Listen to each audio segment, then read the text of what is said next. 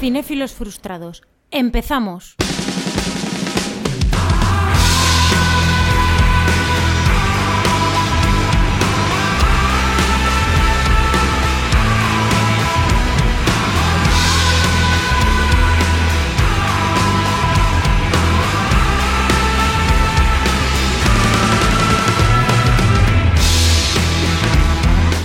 Temporada pasada, desde Cinéfilos Frustrados, hicimos un especial en el que os dábamos cuenta de las plataformas que tenemos eh, para ver en casa cómodamente. En ese especial hablábamos de Movistar, de HBO, de Netflix, de Filming, de Rakuten Televisión y hasta creo que de Filmstrand que eh, ha pasado mejor vida.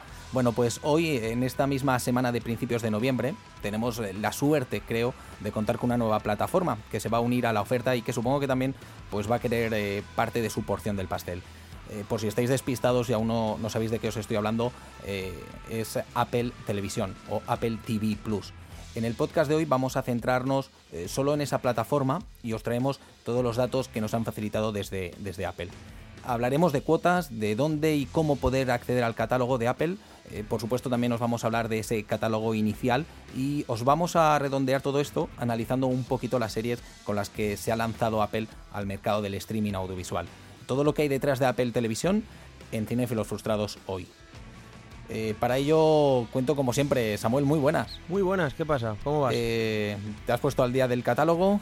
sí, he visto todo. ¿Has tenido tiempo para, para tener una plataforma más eh, que ver? Sí, porque además, ahora contaremos, pero además los primeros siete días son gratuitos y demás, así que sin problema. Sí, siempre siempre que, que- que me dices esto o que alguien dice esto, yo me acuerdo de, de- de un, un gag humorístico de, creo que era de la época de Alfonso Arús, que, que salía Gaspar, el presidente del Barça, que decía, no, perdón, Núñez, que decía lo de, es gratis, eh, es gratis. Aquí todo lo que es gratis, eh, nos ponemos en la cola, luego ya veremos lo que nos dan, pero si es Además, gratis... dices, dices también la época de Alfonso Arús como si Alfonso Arús hubiese pasado mejor vida y todavía sigue dando Bueno, caña al hombre. No, sí, pero la época ahora ya se dedica a hacer un programa ahí, magazine, en televisión, pues, que tampoco no, no es eh, lo innovador que hacía con aquellos, aquellos Joan, gags. como siempre, haciendo amigos. No, no, sí lo estoy diciendo porque, a ver, si, si Alfonso Arús quiere todavía volver a, a hacer algo potente, eh, solo tiene que, que llamarme y ya vamos para allí y se lo arreglamos en un plis. Es cierto, Eh, muy bien. Sí, ¿verdad, David? Muy buenas. ¿De qué estáis hablando? Nah, O sea, no- cosas no, entendido ni media. Cosas de Ya, ya, bueno. Un poco de viejunos, ¿verdad? Hemos quedado. Un poco, no sé. A ver, es que yo, yo estoy perdidísimo ahora mismo, pero bueno. ¿No sabes quién es. Alfonso Arús, en serio? No, no sé quién es ese. Hostia, señor. Alfonso Arús básicamente es el tío que inventó lo que es a día de hoy el chiringuito, era un programa que se llamaba El Rondo, ¿no, Joan? Sí, sí, sí. que luego derivó en cosas como el chiringuito, jugones, todo este tipo de cosas. Es un tío bastante innovador en lo que a conceptos televisivos se refiere. Pero no hemos venido aquí a hablar del señor Arús. ¿No? Porque Bueno, ¿por qué podríamos no? hacer, podríamos hacer un especial de Alfonso Arús, ¿eh? Arús con leche, eh, recordar, eh, recordar. Uh, eh, esa, ¿eh? ¿eh? Vaya, esa, esa ha sido buena. Hombre, no, no, tenía, tenía, tenía un buen catálogo. No sé si Ah, Apple pero eso es un Televisión. programa de verdad. Sí, Arús con leche. Ah, pensé que era un chiste tuyo. Ah, no, no. ¿En serio? Claro, Pensé era un programa de, de casa. era un programa de radio eh, en el que sobre todo lo hacía para eh, las retransmisiones deportivas. Eh, contaba con, con unos cuantos comentaristas deportivos que a la vez hacían imitaciones y a partir de ahí fue cuando dio el salto a, a televisión haciendo para mí grandes, grandiosos homenajes a, a la gente del fútbol, ¿no? Evidentemente a Núñez, a Gaspar, también hacia Mendoza. Eh, también hacia al, al Lara, Lara Padre, el de Apple, ay, perdona, el de Apple, el de Planeta. Y- ¿Cómo se te sí, ocurre sí. hablar de Apple en un programa de Apple, Joan? Yo no sé, el El de la manzana. Pero bueno, como, hemos como decía Samuel, eh, que si no nos vamos a ir a- hablando de Alfonso Arús. Lo haremos algún día, no sé. Buscaremos la excusa. ¿Hacemos un especial de Condemor y, Alfonso Arús? Hostia, yo A mí me ¿eh? sobra Arús, pero bueno. Bueno. Vale. Eh, oye, David, eh, también has tenido tiempo para, como le decía Samuel, para añadir un, un- nuevo, una nueva plataforma. Sí, sí. A ver, eh, me lo he preparado durante el fin de a conciencia a fondo. Y sí, sí, que he tenido tiempo. Bueno, empezaron justo además este viernes y, y empezamos ya si quieres un poco con, con los datos, Samuel. Eh, ¿Me cuentas tú un poquito mm, esto de, de- de que tengo gratis durante unos días? que ¿Cinco, seis, primeros siete? Siete días. De todas maneras, tampoco hace falta ni tan siquiera eh, contratar esos siete días y luego esa renovación automática para ver el primer capítulo de cada una de las series. Puedes previsualizarlo absolutamente gratis, como hacía, por ejemplo, Movistar en los inicios de sus producciones originales, que lanzaba los pilotos directamente en YouTube. eh, pues Apple hace algo similar, pero directamente en su plataforma. Eh, a partir de los 7 días se renueva automáticamente y vale eh, 5 euros, 4,99 al mes. El dato curioso aquí es que no tiene nada de catálogo, no tiene eh, series de, catálogo de librería, sino que sencillamente y únicamente tiene las series nuevas que produce, los Apple Originals, que son pues estas cuatro series eh, para adultos, vamos a decir, luego tiene un documental y tres series para niños o adolescentes en este primer lanzamiento. Luego mm, anunciaremos también, diremos cuáles van a venir próximamente, pero así un poquito el resumen general es ese. Es un poco lo, lo, justo lo que decías, ¿no? De, de no tener eh, catálogo de biblioteca, ¿no? De no, no, tener series antiguas, de no haber llegado de momento a ningún acuerdo con alguna. Eh, no, no, es una cuestión de filosofía. Sí, sí, y de, por eso. No, uh -huh. no, es, que, no es que de momento no hayan llegado, sino que es que mm, sencillamente no ni siquiera lo han intentado. Su, uh -huh. su intención aquí, tanto aquí como el resto del mundo y en Estados Unidos, es esa. O sea, Apple uh -huh. solo va a tener en su catálogo, bueno, además, evidentemente, va a seguir funcionando a modo de videoclub como ha funcionado hasta ahora. Y luego, pues tiene ese apartado de Apple TV Plus, que es donde tú contratas esa mensualidad de 4,99 y tendrás acceso a todo lo que ellos vayan subiendo que sea Apple Original. Porque la, aplicación, la app que tiene para, para, iPhone, por ejemplo, que tenía hasta uh -huh. ahora mismo y que a través de esa también es donde podemos ver Apple Televisión, eh, tenía una cosa, un buscador muy interesante en el que tú ponías la serie que te apetecía y ellos mismos te decían eh, en qué plataformas lo tenías. Eh, si lo tenías en alquiler con ellos, te lo decía, pero también eh, si era del catálogo de Netflix, te ponía el enlace a Netflix, eh, con mm. lo cual está, está bastante bien y era, era interesante, es interesante. En este caso, como bien has dicho, cuatro series que son las que más nos van a interesar, que el primer episodio, y lo quiero recalcar, lo podemos ver gratis sin tener que hacer suscripciones. Y uh -huh. a partir de ahí, por... han puesto cuatro episodios de, de dos series, me parece, no, si tres. no me equivoco. De las han tres. puesto tres capítulos de um, For All Mankind, tres capítulos uh -huh. de The Morning Show y tres capítulos de, de eh, sí. Y luego aparte, sí. Y luego uh -huh. tienen los 10 capítulos, la temporada completa de Dickinson. Ah, de luego Dickinson la, han puesto, la han puesto completa. Sí, Dickinson está completa. Vale, y luego vale. semanalmente, todos los viernes a las 9 de la mañana, habrá un capítulo nuevo de las series que tienen este tipo de distribución semanal, que en este caso y en esta primera tirada son estas tres series. ¿Qué te ha parecido un poco? ¿En, en qué dispositivo lo has visto, eh, Samu?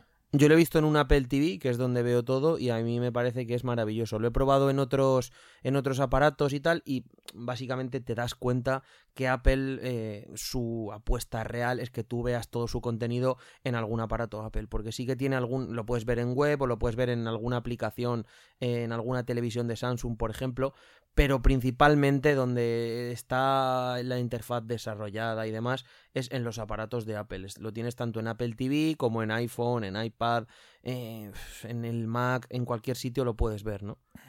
Quien lo quiera ver a través de página web, eh, lo que tiene que poner en el buscador, bueno, puede, en el buscador te lo llevará casi como quieras, pero lo ideal sería ya poner directamente tv.apple.com y, y, nos va a llevar directamente a, a, la página para poder ver esas series.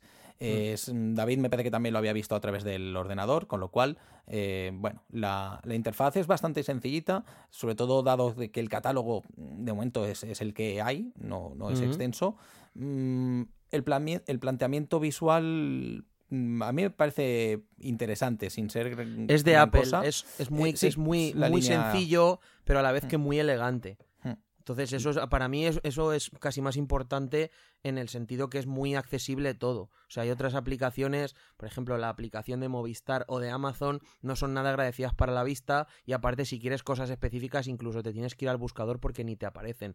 Apple lo que ha hecho es seguir su línea muy sencilla, muy simple aparentemente y muy elegante. Entonces, y luego a nivel más allá de eso, más allá de la interfaz, lo importante que yo recalco aquí es también la calidad de imagen de los dispositivos. O sea, tú, por ejemplo, cuando te metes en Movistar, Amazon, eh, Netflix, lo que sea, ¿no? Tienes diferentes calidades según el dispositivo donde tú te metas. En Apple la calidad es altísima, la calidad de imagen y de sonido, emite tanto en en SD como en HD como en 4K con Dolby Vision y aparte de eso pues en el sonido tienes Dolby Digital y tienes Dolby Atmos. Luego tienes la serie desde el día de su lanzamiento en cualquier idioma de los que se vaya a doblar, es decir, no es como por ejemplo Amazon que algunas de sus series las lanza solo en versión original con subtítulos y al cabo de un par de meses las dobla, sino que aquí para los que les interese ver las series dobladas, desde aquí siempre fomentamos que sea versión original, pero oye, el que quiera eh, la tiene doblada desde el primer día. Los capítulos se suben los viernes a las 9 de la mañana, es decir, igual que Netflix, o sea, es horario norteamericano puro y duro. Y luego la calidad de imagen, que a mí me es una cosa que sí que me, porque soy muy puntilloso con eso, es eh, un HD y un 4K real. Es decir, así como hay plataformas que emiten, eh, sí, emiten en 1080p y demás, emiten con un bitrate, que es la tasa de megas por segundo, para el que no lo sepa, que tú ves en la imagen y aparte de las líneas de definición que tienes con el HD, que son 1080 o en el 4K, que es cuatro veces más, pues tú eh, tienes una tasa de bit que la imagen tira por segundo. Aquí es real, no es como otras plataformas que simplemente tienen las líneas de definición sin esos bits que necesita para verse realmente en esa calidad tan alta. Y tú tienes un HD, mm, pues prácticamente de lo que es la calidad de un Blu-ray. Yo la única plataforma que considero que tiene un nivel similar en cuanto a calidad de imagen es Amazon, porque HBO, por ejemplo, en esto me parece paupérrima, Netflix me parece mediocre, al igual que Movistar. Y Apple eh, pues llega y está en lo alto, no esperamos menos tampoco de un gigante tecnológico, junto con Amazon. O sea que en calidad de imagen y de sonido, que es Dolby Atmos, es una auténtica gozada. La diferencia con Amazon, y la frase no es mía y no me la voy a hacer mía, es eh, de mi amigo eh, Pera de la Vanguardia, decía que la diferencia con Amazon es que entras y te compras también unos zapatos. Mm, para, todo, para todo lo demás la calidad de, de Apple es, es bastante superior. Em, bueno, pues em, como hemos dicho, una interfaz también sencillito, no os va a complicar la vida, mm, tan solo como decíamos que entréis si tenéis un, dispositivo de Apple perfecto, si no, pues a través de, la página web de tv.apple.com y, ya lo veréis, que es eh, tal y como ha dicho Samuel, están puesto eh, las portadas bastante, bastante visualmente eh, fácil para poder verlo. Y luego tiene una comodidad, por ejemplo, añadida, que es que cuando tú te mm, contratas cualquier suscripción en Netflix, Amazon, en lo que quieras, tienes que ir dispositivo a dispositivo descargando la aplicación y añadiendo tu contraseña. Aquí, como todos los, si tienes dispositivos Apple, evidentemente, con que lo contrates únicamente en uno, automáticamente tienes la aplicación en todos los dispositivos y con la contraseña ya puesta y accedes directamente desde el primer momento. Si tú lo contratas, por ejemplo, en el iPhone, en el momento que llegues a casa ya lo tienes en el Apple TV con su contraseña introducida y demás. Y otra cosa que le interesa mucho a la gente que se me había olvidado decir en lo de la calidad de imagen es que también eh, tiene la posibilidad de descarga en los dispositivos móviles. No en el Apple TV porque es un dispositivo que no es móvil, no es para llevar en el bolsillo, no lo vas a ver en el metro, pero en el iPhone, en el iPad y demás, eh, todas sus series originales las puedes descargar desde el primer día, vamos. La puedes ver luego en el metro o en el tren o Además te la descarga en la calidad en la que lo verías en streaming, o sea, en HD o en 4K. Lo único que no he sabido o, no me ha dado la opción, eh, no sé a ti si, si, con el Apple TV era diferente, eh, el idioma. Eh, siempre que volvía a entrar me, volvía a saltar de nuevo en castellano, con lo cual cada vez que lo tienes, episodio, en ajustes. Eso lo tienes que configurar en, en Apple TV Plus en ajustes. Pues no he sabido. Luego, luego te paso un. te comparto pantalla y esto me, lo arreglas, por favor. Eso lo ¿eh? haces, sí, es simplemente cambiarle el idioma por defecto. Igual que lo puedes hacer en Netflix o en Amazon, tú en idioma o en, en un dispositivo Blu-ray igual ellos te, pues, te vas a ajustes y ahí en, en, idioma por defecto y subtítulos por defecto, tú le pones pues versión original y subtítulos por defecto español y automáticamente ya te saldrá siempre en, ese... lo probaré, lo probaré, porque yo he hecho lo típico de apagar y encender el ordenador y, nada, no, no funcionaba. Pero bueno, y luego hablé con Siri y Siri tampoco pasó bastante de mí, con lo cual no me solucionó nada. En fin, pues em, si os parece bien, vamos a la chicha y nos metemos con, las series. Vamos a hablar de, las cuatro que tú has comentado, eh, Samuel, em, que son un poco las que ha lanzado desde un principio. Eh, iremos recordando luego caso por caso si tenemos un episodio 3 o, toda la temporada, mm, como es el caso de Dickinson.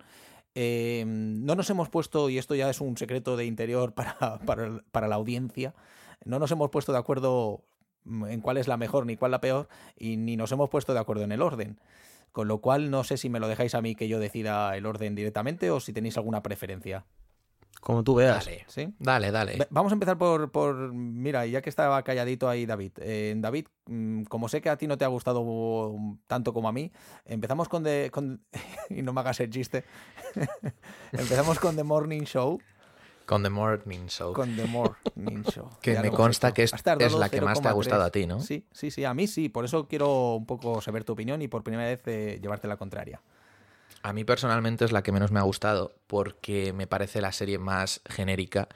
Eh, yo no soy un gran consumidor de series, que vaya esto por delante para que todo lo que voy a decir se tenga más en consideración y veáis que es una perspectiva muy concreta. Pero a mí es una serie que, no sé, o sea, es como que todas las estructuras del capítulo están muy marcadas, es como el típico piloto que he visto muchas veces, simplemente cambia un poco de qué se está hablando, precisamente de qué se está hablando todo el tema del Me Too y tal, me, perdón, me parece que está muy, muy, muy subrayado y a mí eso es algo que me molesta especialmente porque no es una serie que visualmente me transmita nada, no es una serie que en la forma de contar las cosas me transmita nada especialmente estimulante. Creo que en esto que voy a decir estáis, eh, vais a estar muy en desacuerdo conmigo porque hablabais esto por privado, ahora hablaréis más sobre las actuaciones. A mí es que es, un es el tipo de actuación que generalmente no me gusta. O sea, yo entiendo que a la gente le guste cómo actúan, sobre todo las actrices, pero me parece. Yo no veo personajes, yo estoy viendo actrices, además actrices que ya conozco mucho, actuando. O sea, me parece que incluso en la actuación está todo muy, muy, muy remarcado. Que entiendo que está muy dramatizado y demás, pero bueno. Sobre todo en comparación con el resto de series que vamos a hablar, me parece que que está más cerca de ser una serie en abierto que una por la que mm, yo estaría dispuesto a pagar o que me haya interesado lo más mínimo. Solo he visto el piloto, ¿vale? De hecho, solo he visto el piloto de todas, así que voy a hablar solo de los pilotos. Pero mm, no, mm, no sé, me parece haber visto esto muchas otras veces y simplemente cambiando la temática. Sí que lo comenté también por privado. Al principio sí que me estaba llamando un poco la atención visualmente por cómo estaban describiendo a los personajes con objetos, al principio sobre todo los, dos principales, esa conexión que estaban haciendo con, con el sonido del metro, las llamadas, tal. Pero luego me he dado cuenta que la serie es mucho más narrativa, es más de, mm, de escritura que de mm, lenguaje visual. Por otro lado, es una serie, tienden más a hacer esto. Pero, pero no sé, repito, me, ha habido muchos momentos en la serie en la que los personajes literalmente hablaban de ellos para definirse. Y de una forma que me, me resulta un poco grotesca y un poco facilona. Que, no sé, o sea, una serie, un- una serie de HBO, por ejemplo, no hace esto y se supone que están compitiendo ya con series de este tipo, ¿no? Es un catálogo, o, o sí, bueno, una plataforma ya de pago. Entonces creo que hay que pedirle un poco más a series de este tipo. Y ya os lanzo la pelota. Eh, antes de dar opinión y también de pasárselo a, Samuel, eh, para quien no lo sepa y nos esté escuchando y, aparte de saber nuestra opinión, eh, le hago dos líneas un poco de, la sinopsis de qué trata eh, The Morning Show. Eh, como bien dice su nombre, es eh, el show de la mañana, esos matinales que tenemos en televisión, que normalmente lleva normalmente lleva una pareja, sobre todo en Estados Unidos, eh, y generalmente eh, un, un hombre y una mujer. El papel de la mujer, que es el principal en la serie, eh, está interpretado por Jennifer Aniston, que eh, hace el papel de Alex Levy. Y eh, evidentemente el The Morning Show es el, el programa estrella no solo de la cadena, sino también el potente de, de Estados Unidos, ¿no? Es el con el que se despierta todo, toda América. Eh, desde el primer episodio, y aquí no hago creo ningún spoiler, Steve Carrell, que es su pareja, eh, no lo vamos a ver prácticamente en plato porque eh, nos despertamos la serie con eh, unas acusaciones de acoso sexual por parte de, algunas trabajadoras eh, que habían estado en plato con, con, el personaje de Steve Carrell. Y a partir de aquí vamos a ir un poco viendo eh, el cómo se desarrolla el programa y cómo se suma el movimiento del Me Too a todo este a toda esta, esta serie. De momento la primera temporada yo creo que va a ir bastante por el tema del Me Too, pero a mí de lo que me interesa también es cierto todo lo que has dicho, ¿eh, David. Eh, me parece que es evidentemente es una serie hecha muy de producto, eh, muy tirando de, de, de guion, mm, de texto.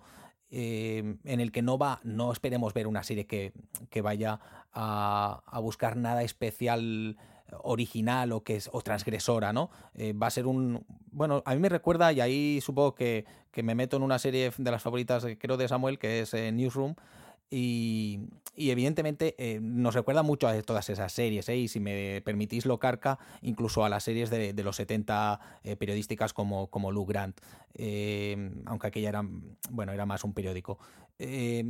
una serie hecha al uso con, con los típicos ingredientes que queremos ver para pasar un buen rato, no, no queremos pedirle más. Y donde yo creo que está el punto fuerte, aparte de visualmente que me parece muy bien cuidada, no transgresora y tal, pero muy bien cuidada a nivel de fotografía. Eh, la noche, evidentemente hablamos de un matinal, eh, con lo cual eh, bebe mucho de ese periodismo nocturno que también le da ese, ese tono especial ¿no? a la serie. Y para mí, es cierto que no soy muy parcial, pero me he vuelto a reenamorar de Jennifer Aniston. me parece que está genial, que la, que, la, edad le está sentando bastante bien para lo que era una actriz, que parecía una actriz bastante, bastante, bastante de comedia y demás, pero para mí cumple con creces lo que, lo que yo esperaba de, Jennifer Aniston. ¿eh? Tiene algunas, eh, algunos momentos solos de, monólogo, em, tanto televisivos como cuando está trabajando imponiéndose contra, con, con los hombres que forman eh, el mando de la cadena, ¿no? Y luego un personaje de el de Reese Witherspoon, que ya habían coincidido, y ahí estaba la gracia también con Jennifer Aniston, porque habían sido hermanas en, en Friends. Y bueno, aquí hacen un poco también eh, ese guiño y hace un papel pues totalmente contrario, ¿no? Si Jennifer Aniston es esa presentadora con, mucha clase, eh, Jennifer, perdón, Reese Witherspoon em, es la joven que reportera de calle que se quiere hacer también un hueco, pero sin, sin sin eh, renegar de, de, su manera de pensar, ¿no? No, no quiere venderse. Eh, no sé, de Samuel, si, si, te tiras hacia donde yo te la he vendido o hacia, o hacia donde David, o qué me cuentas.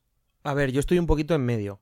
Eh, primero una aclaración. The Newsroom no es una de mis series favoritas. Ah, ¿no? Yo pensaba que era... Bueno, no, pero... No, me gusta, sin más, pero ya está. No me parece que sea la gran obra de Sorkin, que es de West Wing, obviamente, donde creo además que hay muchísimas más similitudes para empezar, en la primera secuencia que narra David, a mí me parece que es eh, un homenaje claro a la primera secuencia, no sé si la habéis visto, pero bueno, eh, la primera secuencia del ala oeste de la Casa Blanca es exactamente lo mismo. Se ve a todos los ayudantes del presidente cómo los van presentando a través de llamadas en el teléfono móvil y donde cada uno tiene que ir a un sitio concreto porque ha ocurrido algo muy grave. Es exactamente igual que The Morning Show.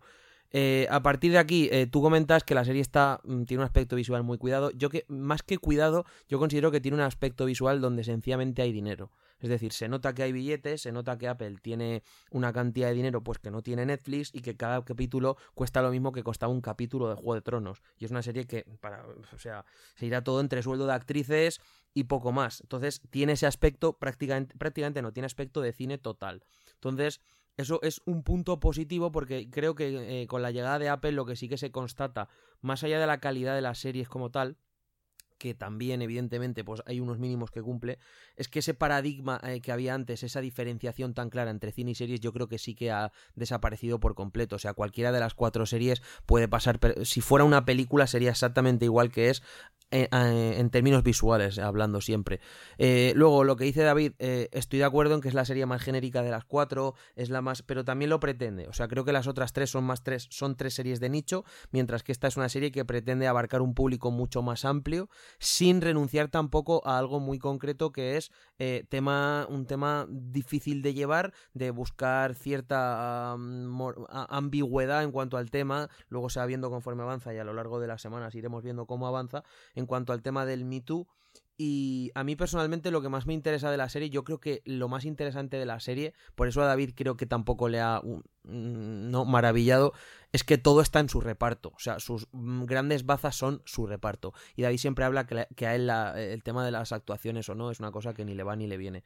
Ahí es donde está la serie. La serie realmente a nivel de escritura no es mejor que muchísimas series que tenemos por ahí. O sea, no es nada distinta, no es nada ni mejor ni peor, no propone nada nuevo. No, a nivel de aspecto visual es una cuestión sencillamente de dinero, porque es así y luego sencillamente donde la, la, serie echa el resto es en los personajes. Yo no estoy nada de acuerdo en lo que dice David que eh, veo actrices, yo sí que veo a dos personajes muy claros, muy claros, o sea, a mí el personaje de Jennifer Aniston me, me, me gusta muchísimo en los tres capítulos que le he visto, pero muchísimo. Eh, y a mí sí que me interesa, Sé que es una serie que no, no, va a cambiar la vida de nadie, ni va a ser revolucionaria. Y yo creo que aquí un poquito lo que la gente puede pretender o lo que él puede jugar en contra de la serie son las expectativas, ¿no? Es la primera gran serie de Apple, vamos a decir, a nivel de lanzamiento. Es un poquito lo que fue, por ejemplo, House of Cards para Netflix, fue esa primera serie que lanzó y que realmente también era una cuestión de nombre. Espero que como serie no, no ha terminado cuajando ¿no? Como gran serie, digamos, es una serie que está bien y ya está. Pues yo creo que The Morning Show le pasa un poquito lo mismo. Tiene esa presión encima de ser la primera gran serie de Apple eh, y tiene todo lo bueno y todo lo malo que Apple nos puede traer y es eh, pues intentar ser genérico porque en el fondo lo que quieren es vender teléfonos y no van a meterse en camisas de 11 varas para poder mm, tener parte de la población en contra y que luego no compre teléfonos. Entonces yo creo que lo que no quieren con esta serie y con ninguna en general es sencillamente liarse la manta a la cabeza e inventar nada, sino ser lo más...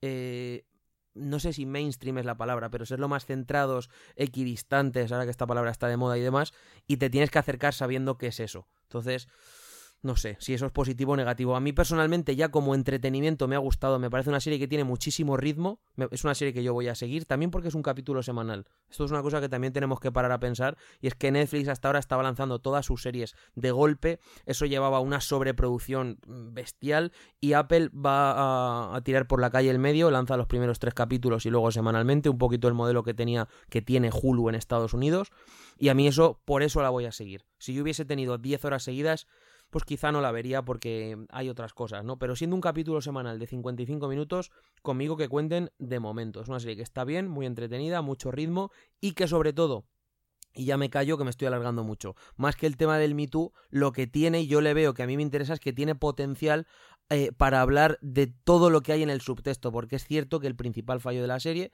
es lo que dice David, está todo muy subrayado, pero hay muchas, muchas cosas por debajo, que es la guerra entre las cadenas, el tema de las audiencias, los jefes, eh, las guerras de poder, a mí me interesan más. Y en ese sentido creo que es donde la serie tiene más recorrido a largo plazo y puede hacer realmente su maratón. Mientras que el Me Too puede ser ese sprint inicial y ya está. Y lo que a mí me interesa es todo lo que subyace y por eso la voy a seguir viendo a ver, a ver qué tal. Bueno, yo creo que mm, de momento tenía asegurada una segunda temporada. Eh, veremos si em, va decayendo un poco el tema del Me Too y nos va, tal y como tú decías, pues eh, con esa frescura o con esa eh, rapidez nos va mostrando cosas que vaya pasando en la actualidad americana, que es un poco también en ese sentido y sin ya meternos mucho, pero también lo que recogían otras series como House of Cards, sin que se parezca en nada en el, tema, pero que también iba recogiendo bastante cosas de la actualidad americana. Mm. Así que veremos si este Morning Show pues eh, también sigue por ahí o habrá que verlo un poco con perspectiva, ¿eh? porque ahora de repente hemos tenido las cuatro series, los pilotos y demás, y yo creo que, mm, a lo mejor nuestro, nuestra manera de pensar de cualquiera de los tres puede cambiar cuando, cuando la serie haya acabado o si, o si son series que puedan tener más de, más de una temporada. De ahora, lo que, sí lo que sí tengo claro también es que la serie estará en los Globos de Oro. No sé si en los Emmy, pero en los Globos de Oro que les gusta mucho. Ah pues creo que ahí estarán las actrices, el actor a lo mejor. Y un dato curioso, ya por cambiar de serie si queréis, es que el creador es eh, la primera serie en la que es showrunner y eh, es un tipo que ha trabajado en el gobierno de los Estados Unidos con un montón de presidentes. ¿Mm? Trabajaba en el gobierno, eh, pues eso, como no sé si como asesor político, como persona del staff y pero con muchísimos presidentes. Y es una persona que a nivel político eh, pues, conoce bastante cómo funciona todo por dentro, esas luchas de poder y demás, y por eso creo que tiene ese pequeño homenaje al ala oeste, ese tono Sorkin en esa primera secuencia, por, eh, por ejemplo, porque yo creo que va a ser intentar ser un poquito un reflejo de esa serie en nuestros días y con un tono más cínico. yo, creo que eso es el, guante que intentan recoger, eh, pero seguro, ¿eh? Mm, luego veremos si, si les acaba funcionando. Una pequeña cosa antes de acabar. se supone que esta serie eh, le han caído críticas muy bestias, ¿no? Sí. O sea, yo incluso he llegado a leer un crítico que hacía tiempo que no veía algo tan malo. Eh, entiendo que para vosotros está bastante desmedido y no lo consideráis para nada una mala serie.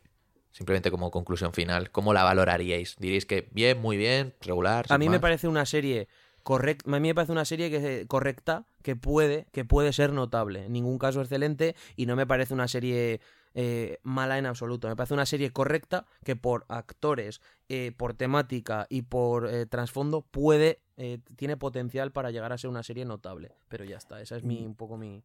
yo a veces que con las series, bueno, nos pasa de, de, todo, ¿no? Esas series que coges al primer episodio y ya ves que sí, que te encanta y que la quieres devorar entera. Eh, y hay otras series que cuando luego vas por el episodio cuarto, quinto, séptimo, eh, dices, bueno, es que la evolución que yo me esperaba no, no, no, está llegando y la quitas. Mm, después de tres episodios a mí me parece siempre muy, muy pronto para juzgar una serie. Eh, de momento me apetece ver el cuarto episodio, que creo que es eh, lo mejor que le podemos decir también a una serie así al, principio, ¿no? Cuando está un poco que, que, ni frío ni calor. Hay algunas que ves el primer episodio, hablaremos luego de ellas, que ves el primero y, no te apetece mucho más seguir en el segundo. En el caso de Morning Show, a mí me apetece y me apetece ver si se, si acaba convirtiendo en eso que, decía Samuel, ¿no? De, de serie referente en este sentido. Con lo cual, muy alejado de, de las críticas que de momento eh, había tenido. ¿Y tú, David? Yo estoy un poco más con, con las críticas, pero creo que se han cebado un poco. Pero vamos, mi relación con The Morning Show se ha acabado aquí. Yo creo que fue una etapa bonita, pero bueno, no fue muy bonita. Fue simplemente lo pasé como buenamente pude. Fue como ir a eso, es, eso es la envidia que tenéis a, a Jennifer Aniston. No, no os cae bien, no os ha caído bien nunca, no lo sé, de, por defenderla. A mí sin más. Jennifer Aniston a nivel generacional, a mí sin más. No me gusta Friends, pero es que no, no, tengo, no tengo imagen de ella. O sea, ni bien ni mal. De hecho, y con Rich Witherspoon me pasa un poco lo mismo. Y Steve Carell es un actor que me gusta bastante. Sobre todo en papeles dramáticos. Y bueno, en The Office que os voy a contar. O sea que realmente son actores que a mí no, ¿sabes? No tengo impresión de ellos antes de verles. O sea que... Bueno, pero luego los pues ves y en sus papeles, en la serie por lo menos, y bueno, y en general, son muy buenos actores los tres, entonces. Sí. Y ojito al reparto de secundarios, ¿eh? Ahí está ahí Mar Duplas, por cierto, que es un director espectacular, eh, que, es el, que es el productor ejecutivo del programa dentro de la serie, Chip se llama, y eh, os aconsejo mucho que sigáis su carrera como director, que tiene una peli, por ejemplo, que se llama eh, My Sister's Sister, o sea, la, la hermana de mi hermana o algo así, que es una absoluta maravilla de película, es como del 2010 o así, con Emily Blunt y él mismo, y es una peli eh, espectacular. ¿Y aquí hace el, el personaje? ¿Cuál es? El Chip, el productor ejecutivo del, del programa. ¿Pero es Charlie? ¿Chip? Sí, Chip, Charlie, Charlie, de las dos maneras. Chip es Charlie, no, sé cómo llamarle a Charlie, Chip, Chip, Charlie. No me has pillado el chiste. Bueno, pues nos vamos a... No lo he pillado, si no me lo explicas... no, si te sirve de consuelo, Samuel, yo tampoco lo he pillado. Eh, pero que tú habías visto los tres episodios, Samuel. Yo sí. Ah, vale. No, es el es cuando le hace la entrevista a, a la a Rhys, al no recuerdo el personaje de, Bradley, Bradley Jackson, ¿no? Bradley Jackson. dice, es que tienes un nombre de chiste y no sé ni cómo llamarte. Sí. Eh, bueno, pues nos vamos a. Vamos a irnos a algo muy diferente. Eh, y nos vamos a pasar a una distopía de estas, ¿no? De estas que, que, el planteamiento parece interesante eh, y luego. Y lo es, que el planteamiento es interesante. Sí, sí, por eso, pero luego vemos el, resultado final donde yo por lo menos no he quedado tan, tan contento. os cuento primero un poco de sinopsis muy rápida y me habláis de ella, ¿no? Em, sí, no recuerdo ahora en qué año exactamente, pero es un futuro, eh, el futuro de la humanidad en el da que igual, parece... eso es, irrelevante. No, se dice, creo, que, creo que en la sinopsis decían 600, 600 años. o demás, ¿no? En el que, bueno, la raza humana eh, parece que ha habido, eh, bueno, se ha quedado reducida a unos, creo que dicen también en, la entrada, a unos 2 millones de, personas, de, mm. población mundial. Y, además parece que a través de algún virus han perdido todos el, el sentido de la vista. son todos totalmente ciegos, menos parece que va a haber por ahí algún personaje que sí que tiene el poder de, la visión y por ahí es por donde va a, salir un poco la, serie. Mm, el planteamiento es este, evidentemente eh, el protagonista inicial es eh, Jason Momoa, que ya os digo que se rumorea que cobra como 17 millones de eh, dólares por episodio. Eh, no, no, no, no. Por la temporada, Por temporada, vale. En algún sitio he visto por episodio y me parecía una bestialidad. eso, es lo que cobra, eso es lo que cuesta cada capítulo entero, mm, no lo que cobra él. Pues en algún sitio sí que había leído lo de 17 millones, a no ser que yo lo haya interpretado mal. La, de pelis que se pueden hacer, ¿eh? Con 17 millones, ¿no? Joder. Eh, Climax costó dos, ¿eh? Es por lo tanto claramente una de estas distopías que nos presenta pues cómo será la humanidad eh, dentro de esos 600 años y en el que eh, bueno, puede parecer, como decía Samuel, ¿no? Em, puede parecer interesante el punto de partida y luego el desarrollo, Samuel, ¿qué tal? A mí no me dice nada, o sea, para mí ha sido la más decepcionante de las cuatro, por una cuestión de que viene del escritor de Promesas del Este o creador de Peaky Blinders, de Steven Knight. Entonces yo me esperaba una serie excepcional y me he encontrado con una serie no solo ya mm, sin más, que es que me ha parecido hasta mala. O sea, me parece que es la única, el único patinazo de verdad de la, de la plataforma para mí inicial es sí. O sea, me parece una serie que no funciona en ningún sentido. O sea, me parece que tiene propuestas muy interesantes, ideas que están bien, pero es que en ningún momento saca partido de ninguna. O sea, tiene cosas que podrían funcionar muy bien, muy bien, y la serie mm, decide sencillamente, o sea, a mí lo que me da la sensación, os comentaba el otro día, es que mm, de algún modo la serie está ahí, pero yo creo que el creador presenta la serie tal cual la tiene en la cabeza, le dicen que sí, y luego cuando se empieza a escribir, se empieza a desarrollar, se empieza a dirigir, a montar, eh, Apple o la productora de turno, como en este caso Apple, eh, mete baza y decide hacer la serie un poquito más para todos los públicos y entonces termina siendo una, una, cosa que está ahí en medio, en tierra de nadie, ¿no? O sea, debería ser una serie muchísimo más autoral de lo que es y debería tener un planteamiento, la serie pide a gritos otro tipo de planteamiento visual y otro tipo de tratamiento en cosas como el sonido. O sea, una serie en la que eh, los personajes principales son todos ciegos, el sonido tiene que ser primordial y no lo es. Solo en el opening aparece eso. El resto del tiempo hay un sonido sin más, o sea, eh, eh, la serie se nota, igual que en la anterior, que hay dinero por todas partes, o sea, está muy bien iluminada y la iluminación, la fotografía en paisajes reales es muy complicada de mantener eh, por el raccord de luz, este tipo de cosas. Entonces es mucho más complicado que hacerlo en un plató, ¿no? Que simplemente tienes que poner la luz a la misma fuerza que el día anterior y ya tienes exactamente la misma iluminación.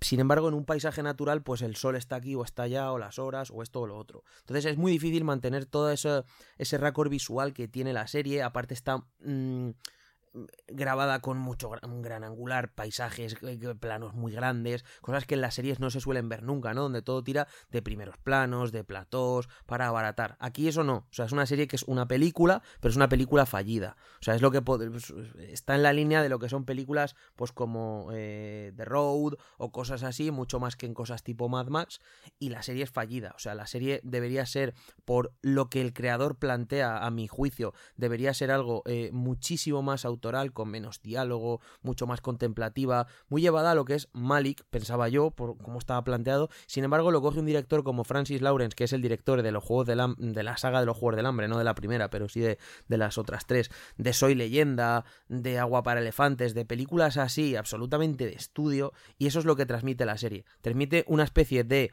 eh, quiero y no puedo constante, donde el creador da la sensación de que lo han despojado de, de la serie y ha metido mano el productor y sale esta especie de Frankenstein donde ni para un lado ni para otro. A pesar de ello, es una serie que es únicamente producible en una plataforma. ¿Por qué? Porque no es para todos los públicos. Solo, su idea inicial ya es algo original y eso ya es premiable, ¿no? Pero más allá de eso, a mí me parece que es una serie que desaprovecha por completo todo su potencial. Y eso es lo peor que se puede decir de un producto televisivo.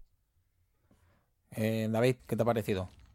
Yo estoy muy de acuerdo con Samuel, aunque, como os he dicho, no me parece, no me parece la peor serie. Pero creo que, es eso, es realmente más una película que, una serie. Tiene como una estructura. A mí me, a nivel de estructura me resulta muy rara. Va un momento, como que corta mucho el ritmo muchas veces. Eh, es como la antítesis de una serie. A nivel visual me recuerda que no la ha nombrado Samuel. Y es que me parece muy, muy parecida a The Revenant de Iñárritu. Sí, cierto, sí. Y de hecho, es que es muy, muy parecida. Además, ha dicho Malik que a su vez trabaja con Luzbetsky, que a su vez trabaja en, The Revenant. O sea que está ahí la relación. Pero bueno, el caso. Yo el otro día lo estaba pensando, ¿no? En la serie es una de las cosas que, no suele ocurrir, em, es que se aguantan los planos muy poco tiempo. Como lo que se premia es tener ritmo y que haya muchas tramas en, las, en, en los capítulos.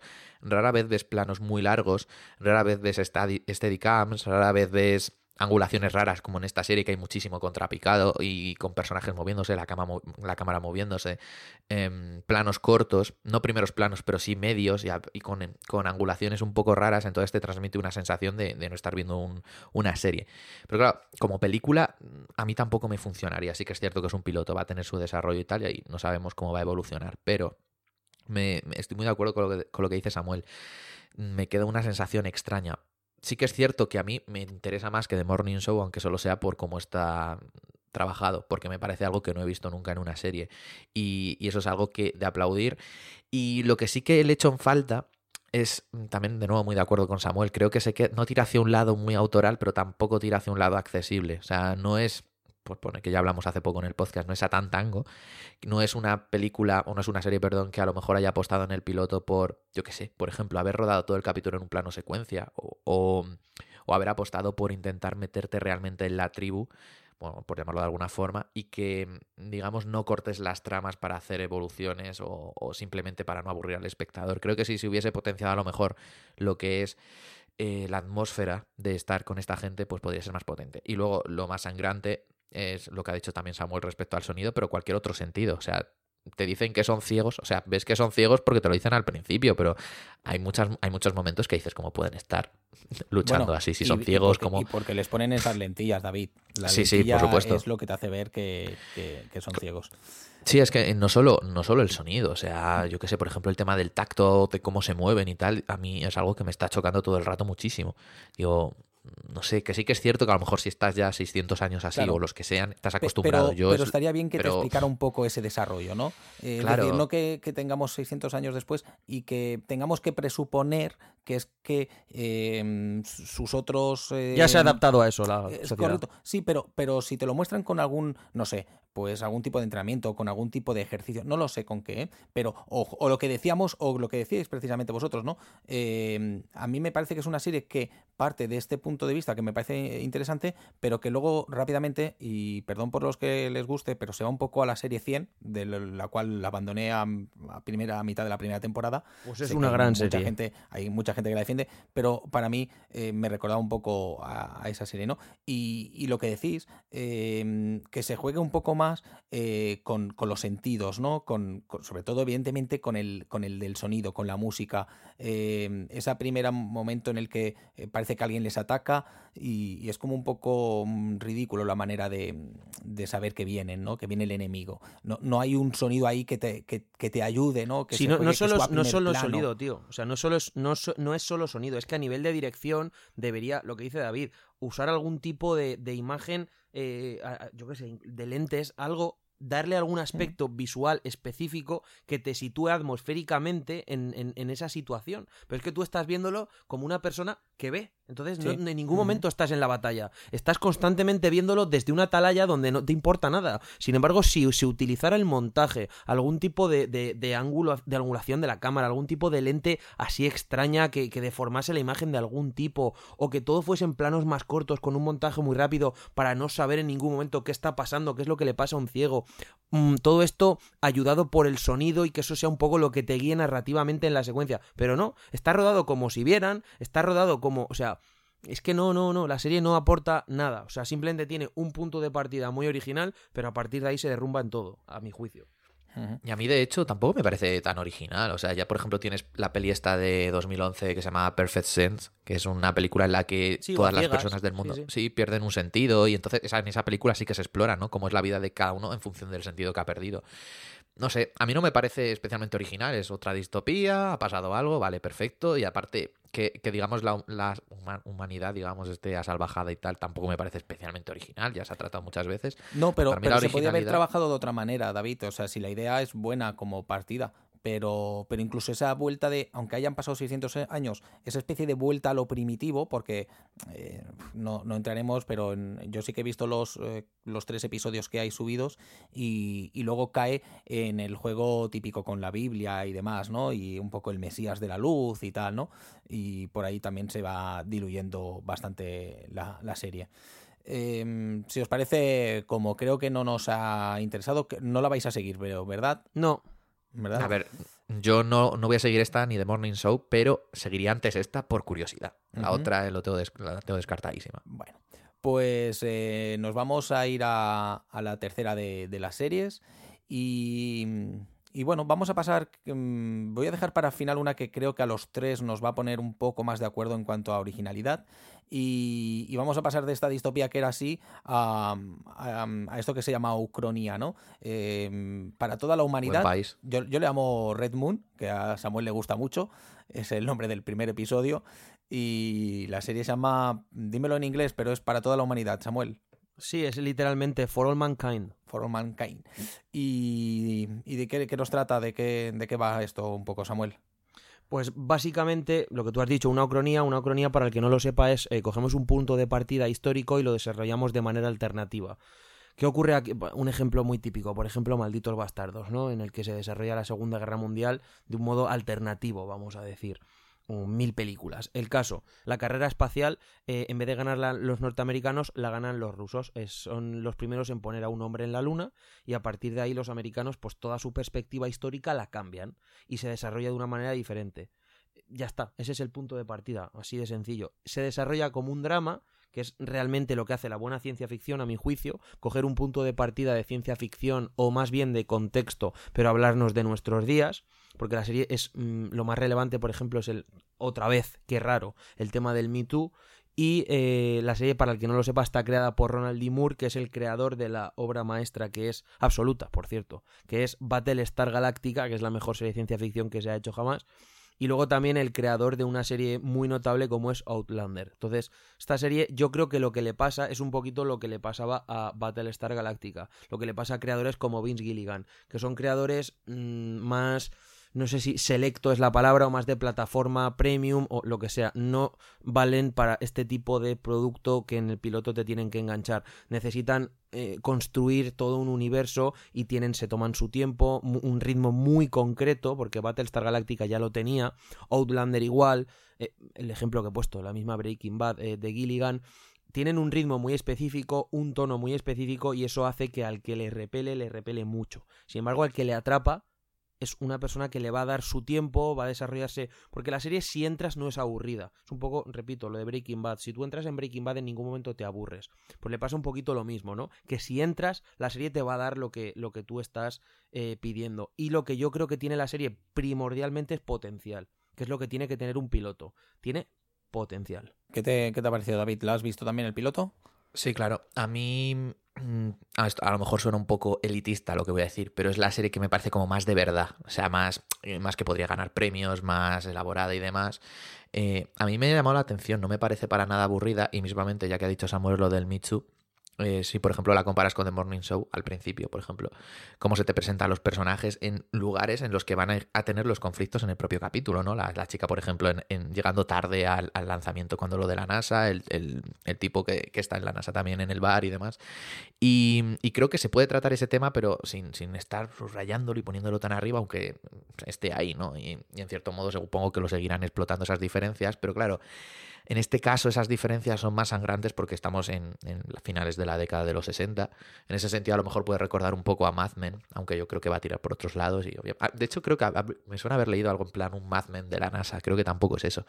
Pero a mí sí que me ha, llamado la atención. No creo que la siga, pero podría seguirla, porque creo que en el capítulo lo han, han cerrado un poco el conflicto que se planteaba en el propio capítulo y te quedas con ganas de decir, vale, ¿ahora qué? Digamos, se han igualado en ese aspecto.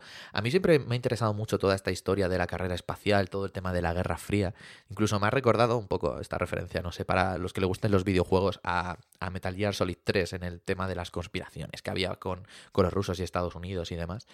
Y, y, no sé, me ha gustado porque no me ha parecido la típica serie, al, al, al, igual que en The Morning Show hay un ritmo, hay una situación de personajes, un pasamos, pasamos, pasamos. Para mí es como ir saltando pantallas y no me permite Mm, querer o, conocer a los personajes, ni que haya un... Yo en The Morning Show, por ejemplo, veo un desarrollo más de las historias, de lo que te quieren contar y no tanto de los personajes, o al menos así lo percibo. Yo aquí sí que he visto personajes más humanos, quizá ayude que son más desconocidos. Y, mm, no sé, me parece una serie que, que realmente sí que puedo destacar respecto a las dos que hemos hablado ya, y quizá diría que me parece la mejor. Bueno, em, yo sí que será una serie que, si el tiempo me lo permite, le echaré un ojo al, segundo episodio también, a, ver qué, a ver qué tal y a ver si me hace un poco cambiar. Em, no sé por qué, pero sí, supongo que por el tema de la ucronía, pero me recordó un poco al hombre en el castillo, eh, que también fue una serie que empecé a ver y que fui abandonando en la primera temporada. No sé si me pasará lo mismo con, esta. Mm, a mí, exceptuando el principio en el que el juego que hace para... Eh, el, para el aterrizaje, o el mejor dicho, el alunizaje. Eh, bueno, me, pareció bastante interesante, me, gustó, pero a partir de ahí la serie mm, tampoco la, la cabe de, entender o ver para dónde me quiere llevar. Porque eh, esa especie de, bueno, ¿qué ocurriría o qué, cómo habría sido el mundo o cómo será el mundo si son los rusos los primeros en llegar a la, Luna en lugar de los americanos y a los americanos les queda ese, ese, ese pozo de, de fracaso, ¿no? Quiero ver si va un poco por ahí y por ahí me pueda interesar o, si se convierte en una especie de, de, pues eso, del hombre en el castillo o de, o de Mad Men.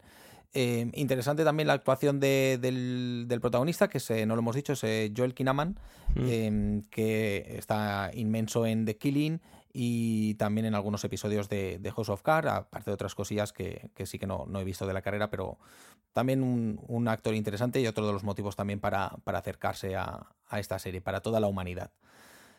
Y nos vamos con la última, si os parece bien. Eh, nos, metemos, nos metemos de pleno en la serie más diferente eh, de este catálogo que se llama Dickinson. Eh, Dickinson, evidentemente, es, nos narra la juventud o los primeros años, por lo menos el punto de partida de la poeta Emily Dickinson. estamos hablando de mitad del siglo XIX de los Estados Unidos. Y bueno, pues una chica que quiere ser poeta eh, en medio de una sociedad eh, del siglo XIX en la cual, eh, pues eso, la mujer tenía que estar para casarse y para poco más. Em, y Emily Dixon fue una poeta un tanto rebelde.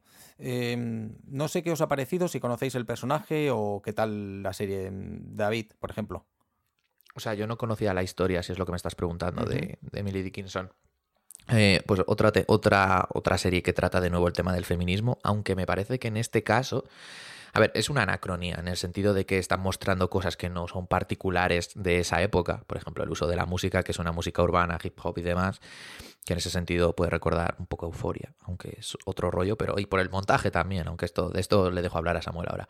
El caso es que em, a mí me parece una serie este tipo de series, como por ejemplo podría ser Community, que te puede resultar rara al principio, y yo creo que en función de que vaya encontrando su estilo, puede acabar siendo una serie muy buena o una serie que se quede un poco en, algo raro. A mí me parece una serie que tiene mezclas extrañas. De hecho, me parece extraña la serie, eh, pero en el buen sentido. Y es la que más me ha llamado la atención por eso. Y respecto al tema que decía del feminismo, otra vez no de la mujer que se libera, que no necesita de ningún hombre y demás, lo que me ha resultado curioso es que los hombres que se muestran en la, por lo menos en el piloto, no son hombres que ejerzan los patrones típicos del machismo. De hecho, son las mujeres, tanto la madre como su hermana, las que le obligan a Em, Hombre, el padre tampoco que sea un... Pero bueno, pero el padre, el padre, en el final del, piloto vemos a un padre que, es lo que dice David, ¿no? Que no mantiene el rol ese de, padre autoritario y punto y mando yo, sino que al final tiene también esa debilidad, ¿no? Lo dices por ahí, ¿no, David? Cuando, llega a casa su padre y tal, ¿sabes? Como que es más la madre la que eh, intenta imponer esos, ese tipo de patrones y ya me parece algo un poco diferente, porque las otras series directamente te hablan de, no, no, la sociedad es así y tal, los hombres son los que, ¿sabes? En ese sentido me ha parecido algo diferente, pese a que toque el mismo tema, que las tres series, estas en concreto, es, es innegable que tira muy por ahí. Mm, a nivel de estilo, pues me parece curiosa, me parece entretenida. Y, mm, como he dicho, All Mankind quizá me parece la mejor, pero esta me parece la que me, llama la atención y la que a lo mejor seguiría. La que más opciones tengo de seguir, desde luego, por, por todo esto, porque me parece un poco. Tampoco diría que es arriesgada o excesivamente diferente, pero en comparación con esta sí. Sí, pero esa manera de tratar también el tema de, la muerte y de los sueños y... Con ese cameo de Wiz Khalifa, ¿eh? Correcto, y, eh, sí, sí, a través de un rapero, ¿no? Sí, con, dientes de oro. Em, y toda esa mezcla a la vez el, personaje yo tampoco es que conozca mucho la, trayectoria de, Emily Dickinson, pero eh, es una mm, era una, poeta de la cual hay como muchas contradicciones y del cual se ha ido creciendo un poco la, leyenda, ¿no?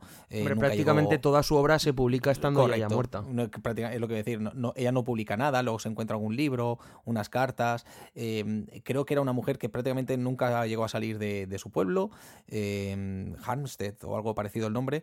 Em, y, que era ya como muy excéntrica vista para el resto de la sociedad. No sé si precisamente por, por la parte de, rebelde, ¿no? De, querer ser una mujer eh, independiente. Eh, después ha ido un poco creciendo también el mito, que creo que aquí también está del juego un poco, digámoslo así, ambiguo sexualmente, ¿no?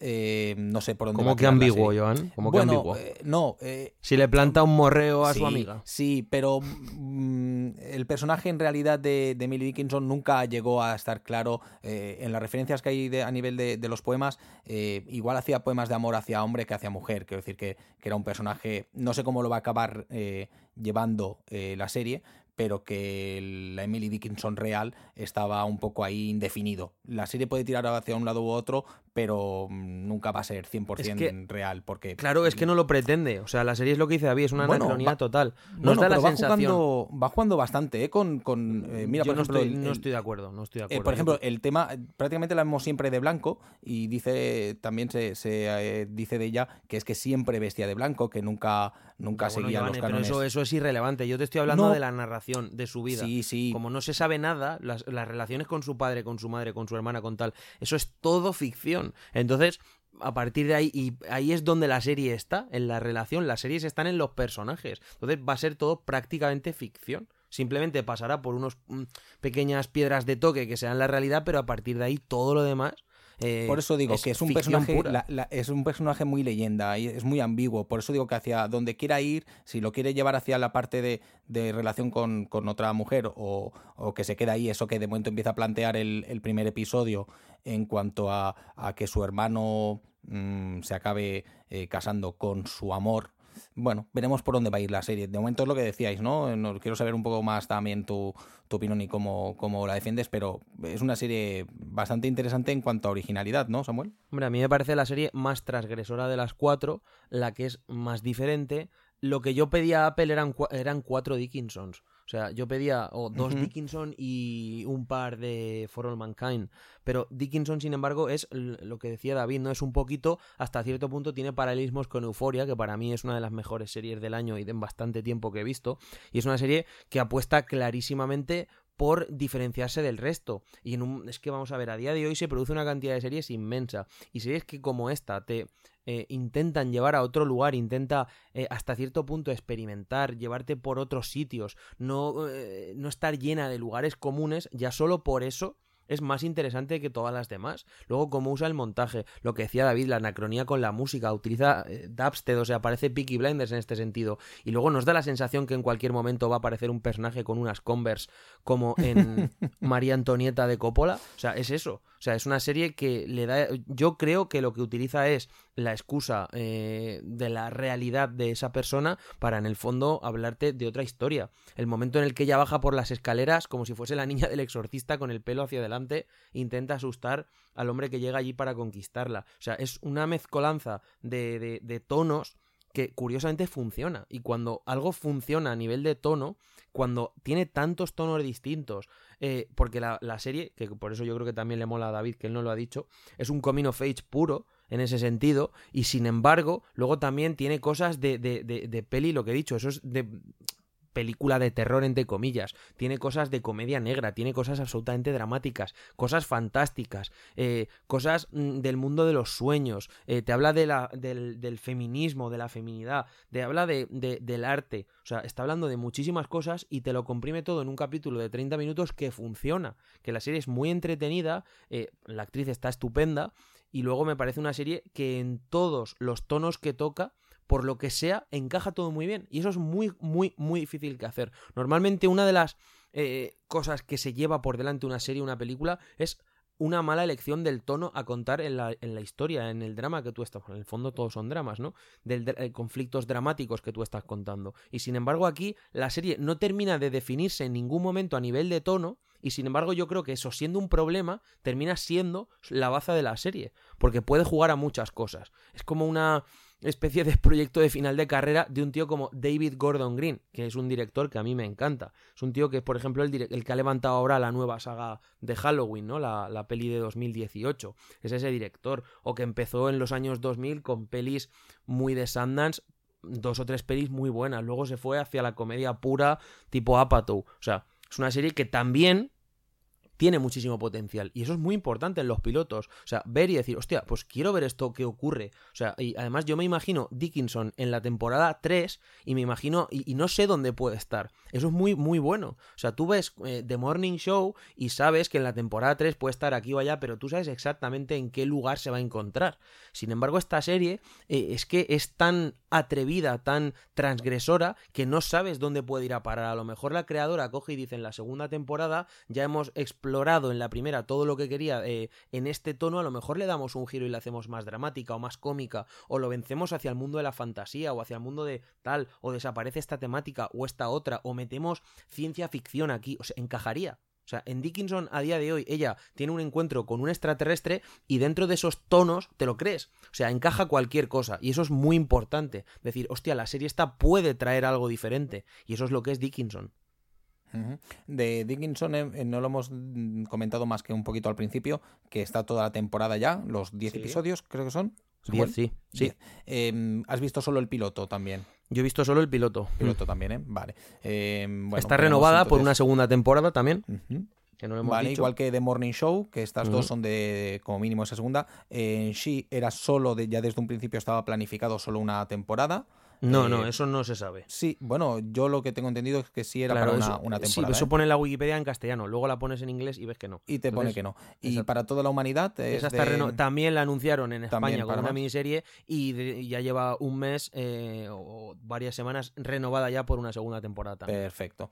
Pues entonces, mm, bueno, es lo que decíamos también, un poco la, la apuesta de, de Apple tiene que ser para hacer productos de calidad del momento, pero que también tengan un, un poco de recorrido. O eso sería lo normal, veremos también un Para poco mí su dónde- apuesta, su apuesta a nivel de, de riesgo y demás debería ser ir mucho más en la línea de lo que es Dickinson, que entiendo que tiene que haber productos, repito, y a mí me ha gustado, Correcto. yo la voy a seguir como de Morning Show, hay todo tipo de públicos y Sí, sí. tiene que arrastrar a todo tipo de públicos, pero a día de hoy, donde hay 200.000 series, tienes que ir a por nichos específicos, porque si intentas ir a por todos, al final acabas por no coger a ninguno, tienes que ir a por un nicho. Y yo creo que Apple, de, este, de esta primera tanda de cuatro series, ya por hacer una valoración general si queréis, ha lanzado una serie absolutamente generalista y genérica hasta cierto punto. Eh, ya lo hemos comentado, aunque no a nivel de producción, de actuación y demás, pero bueno, que menos. Y luego tres series de nicho. Tres series de nicho que eh, una, a mi juicio, no funciona y dos son muy interesantes, que son For All Mankind y Dickinson. Son dos series que yo voy a seguir. Seguiré también de Morning Show. Sí, no la voy a seguir. Y ese es un poquito el resumen que yo, que yo haría de momento. ¿Vosotros cómo, cómo lo habéis visto en general? Eh, David, vas a seguir, has dicho las cuatro. Sí. A ver, yo creo que no voy a seguir ninguna, pero de seguir alguna seguiría Dickinson y creo que la de All Mankind, a lo mejor si me decís, oye, está mejorando bastante, me lo creo. Ahora, si me decís, por ejemplo, de Morning Show está mejorando, sé que no la voy a ver, porque eh, ya sé lo que me ofrece y no, no me interesa. Y la de sí, es que creo que en el piloto lo que me interesa ya se ha visto que es el planteamiento formal. Y si, si, la, si la serie va a seguir por esos lares, ya lo tengo en el piloto. O sea, el estímulo ya me lo ha dado. No creo que el desarrollo, encima con lo que me has dicho, Joan, de que tú ya has visto más capítulos y tal, pues, y, y de lo que hablan y demás, no creo que la siga. Entonces, a mí me parece que para alguien que tiene una visión muy concreta como yo no encaja, aunque no creo que sea un patinazo ni nada. O sea, creo que hay series que son interesantes y, y tienen cosas concretas e interesantes. Y no lo digo por quedar bien con Apple, que a mí no me está pagando ni nada, pero no es mi rollo. Bueno, bueno, bueno, bueno. Bueno, nos está pagando de momento. A mí no, a vosotros no sé. Yo de no, no, no. a mí de momento no me ha llegado el sobre. Los electorales me están llegando todos, pero eso ya sería otro comentario. No sé para qué me ha servido borrarme de publicidad, pero bueno, en fin, no, no, me, no me punchéis. Em, pues esto, yo voy a. Yo es que soy masoca, yo tengo un poco de. como nuestra productora, ¿no? Que si las empieza se las tiene que ver todas. Mi intención es, es continuarlas, las cuatro.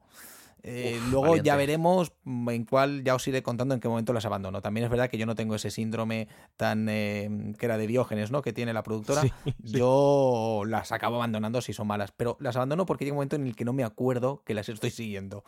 O sea que ya os contaré. Yo mientras que me sigan renovando mi segunda y tercera y cuarta temporada de, de Aniston, lo demás a mí me la trae bien. Pues estas son las cuatro series. Y, y muy rapidito, Samuel, em, tenemos dos series también que ya están confirmadas. Eh, una, la, la- en el tiempo, la próxima es Servant, eh, que está, est- está puesta ya para el 28 de noviembre. Eh, y es la, la serie de, de Shyamalan, M. Night Efectivamente, Shyamalan. no la crea él, pero dirige y es productor ejecutivo. Vale, y también va a estar, eh, como siempre, en, bueno, siempre no, pero eh, ya eh, muy en sus orígenes, eh, va a estar ambientada en, en Filadelfia. Y la otra de la que sé menos es Truth Be Told, que es la serie de Octavia Spencer y Aaron Paul. dicha. La verdad sea dicha. Eh, no sé de qué muy bien. Ah, bueno, sí, esta es la serie. Genial, genial. Esta es nuestra serie, David.